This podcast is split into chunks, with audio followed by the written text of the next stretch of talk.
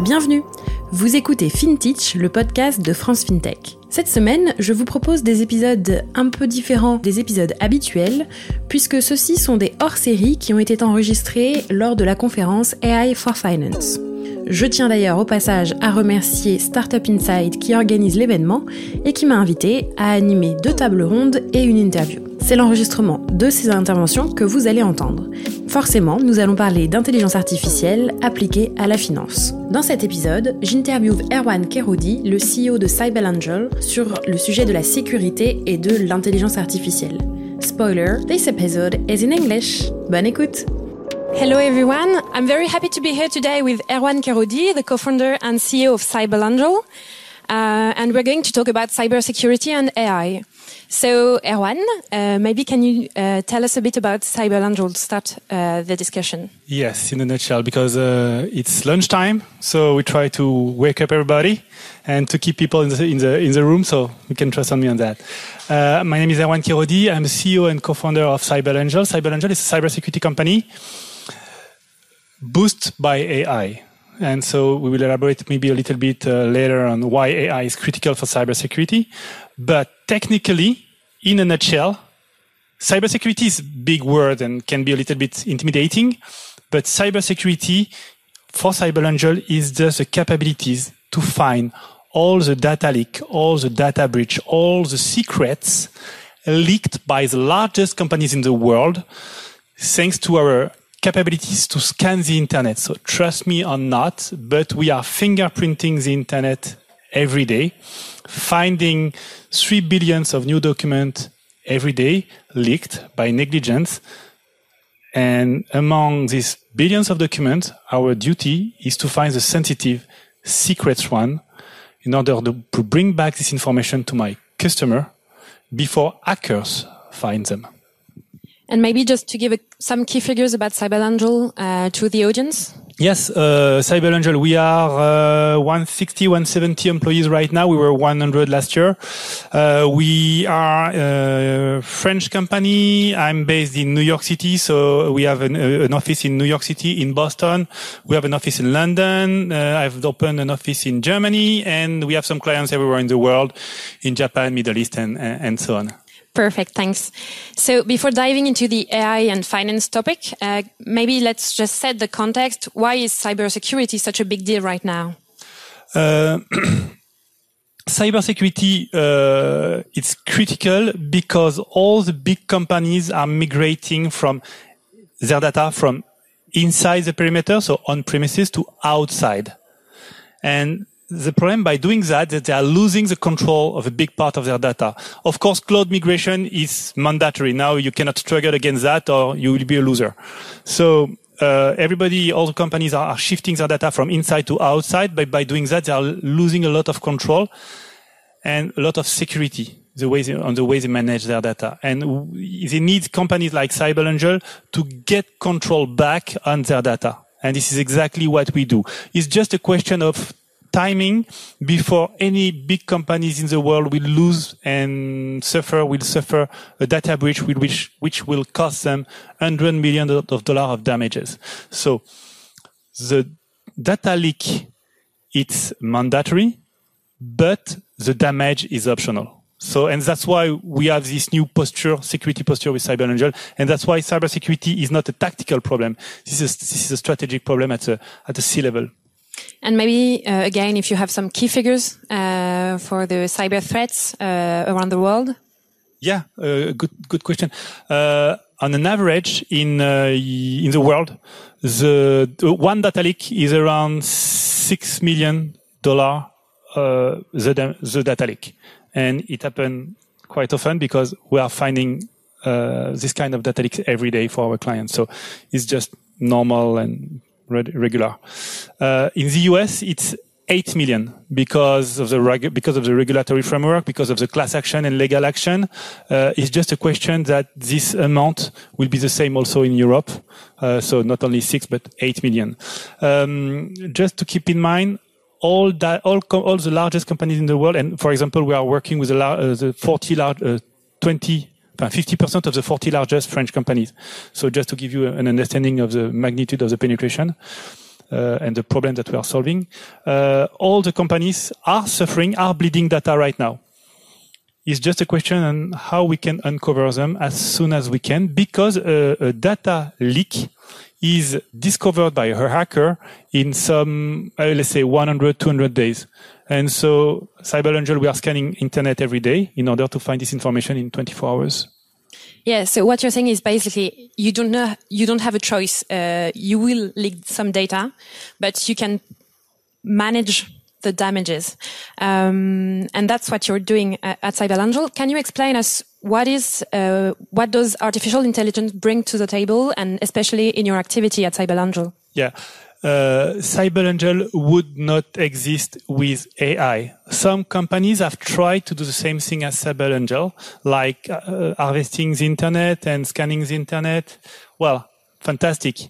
You build a haystack. You build a huge amount of information, uh, but it's it's nonsense. It's nothing. It's too much noise. The key is to be able to find the needle in the haystack, so the, the, the small sensitive information to one specific company. And I told you again, three billions of documents every day. So assuming that every day you have on your desk three billions documents to analyze, you cannot do that. I cannot do that. So um, AI is key to be able to do that. Without AI, we will not be able to to do our work. And one thing that I find interesting is that you do not speak of artificial intelligence as much as augmented intelligence. Um, and can you explain us why? Yeah, I, have built this company with my brother. Uh, he's a researcher in machine learning uh, in Helsinki University and Central in Paris, but uh, he's, a, he's, a, he's a great guy. And every time I speak about AI, he's laughing. He says bullshit. Come on. This is machine learning, and this is uh, stop saying that AI will uh, uh, will be much better than human and having better decision process.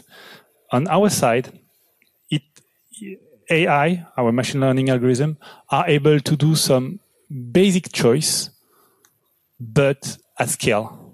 And this is exactly what we what we need. We don't need to take one decision really, really, really smart. This document is sensitive or not. No. At the end, at the end, the solution, the, the problem is quite easy but we need to do that at scale. Three billion documents. So you have less than uh, one millisecond to decide if this document is critical or not. And to, to do it at scale, only machine learning is able to do that. And so when people say, yeah, I'm building a crazy algorithm, yeah, from my understanding, machine learning is somewhere like a kid of six years old or maybe, uh, let's say 12 years old and is able to do something smart and one specific really specialized decision but at scale. They will not sleep. They will not make any mistakes. They will do that, they will do that all day long perfectly. And then we are able to sort out 3 billion of document every day. After we have different layers of machine learning and, and, and, AI, and AI algorithm, if you want to use this buzzword. Um, and, but this is a little bit of the secret sauce. And then when, once the augmented intelligence have found the needle in the haystack, as you say, it goes to cyber analyst? Exactly. This is why I love this concept of augmented intelligence because AI, if we, if we keep this, uh, this word, um, helps my analyst to be much better. Human is key in this process. First, you will never, uh, at, the, at, the, early stage of the company, you will, I'm talking to entrepreneurs, you will never build a, a AI company or a machine learning algorithm without human to supervise and train this uh, algorithm. So first, human is key. Second, when once you have this algorithm, it allows my human team to do smarter things and more critical things, and to be able to find more critical things because uh, a human a human will not be able to dig in three billion documents, but when the AI showed you 100 or 1000 documents every day, already sort out, already removed all the noise, these 1000 are really suspicious. My analyst is really simple for them to say, oh my God, this one is, is a doomsday for the company. It will be a nightmare. So we have to take care of this one first and this one in second. And so they can, they can, they can be the last mile of the, of the algorithm and, but yeah, they would never be able to do that without the AI. That's why I'm talking about my augmented intelligence, and the real intelligence is shared between AI to do the, the dirty job and analyst to do the smart job. So human is you know, human is not dead in AI. I think it's a, it's a way to create fantastic job in the future. Yeah, agreed. Um, maybe we're going to move to use cases with uh, finance companies you've helped uh, throughout their data leaks. Um, what I find really interesting about Cyber is that you're not only helping the company uh, with its data that they manage directly, but also with the data they that are managed by third parties, as you mentioned before, with cloud uh, infrastructures. So maybe if you can tell us how it works, and yes, let's take a, a use case. Uh... This is a really interesting and I would say somewhere strategic question. Let's try to uh, illustrate and simplify the problem by let me tell you a story. Did you remember the time you were robbing bank? Last time, a long time ago, last time you robbed a bank. It was quite dodgy. Very long time yeah, ago. it was quite dodgy. You go in a bank, you try to uh, go, get inside the bank. When you are inside the bank, you are trying to ask to the person, uh, nicely or not, uh, to give you give the give the money back. Uh, you will maybe steal two hundred dollars or two hundred euros. Uh, you will be filmed by CCTV by camera. You will try to get out uh, of the bank, and maybe you will be followed by police. Maybe you can be killed and at the end you you can be killed uh, and and trapped for two hundred dollar. Well, it's not really smart. Huh? That's why you are not robbing bank anymore. That's why nobody else in the world is robbing bank in the in the world.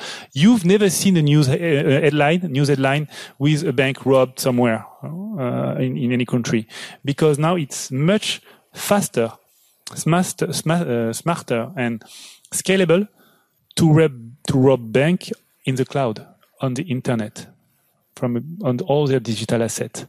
So just to give you an idea, right now, uh, uh, uh one credit card uh, is to be sold five dollar on average price, and you have a price range from uh, uh, half a dollar to five hundred dollar, depending on specific criteria. If I want a database of users of a bank, it has also a specific price because hackers knows exactly where to to find it on the internet in some specific database in the cloud and so on. So let me give you some real example. Uh, we found uh, at CybelAngel the the information, the database of all the users of one big bank, uh, and this was not it was not the bank, my client, who were leaking this information. It was a third party company who were supposed to enrich the database with geolocation information, which were leaking the information. And so we were able to find this usually the same use case. The leak is coming from, the breach is coming from a third party and we are finding this information. And I tell, I told you for, for a bank, but I, we, I have also the, exactly the same, same story for uh, the, plan of the largest uh, cloud provider in the world, uh, blueprints, uh, sorry, for the largest uh, uh, cloud provider in the world, or maybe one of the largest automotive uh, company in the world, or, or, the new factory blueprints and so on. Every time is not my client who is leaking the information is a third party. For example, last time we, we found a Facebook database of 100 million users. It was, again, another company who were leaking this information. But it happened every day. It's just, that's the way it is. Okay. And how will it be in the future?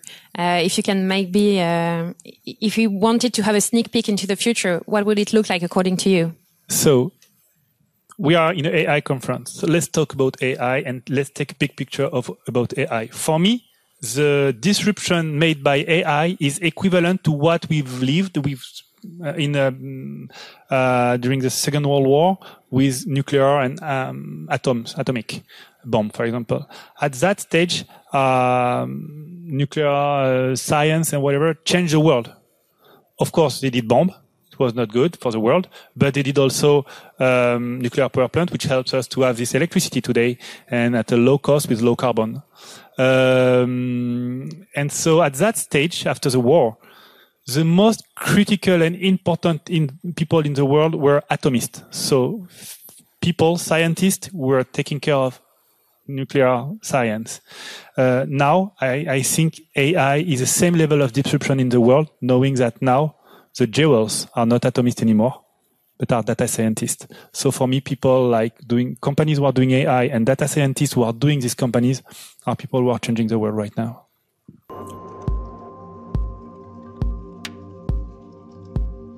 Vous êtes arrivé au bout de l'épisode de FinTech de cette semaine. Bravo!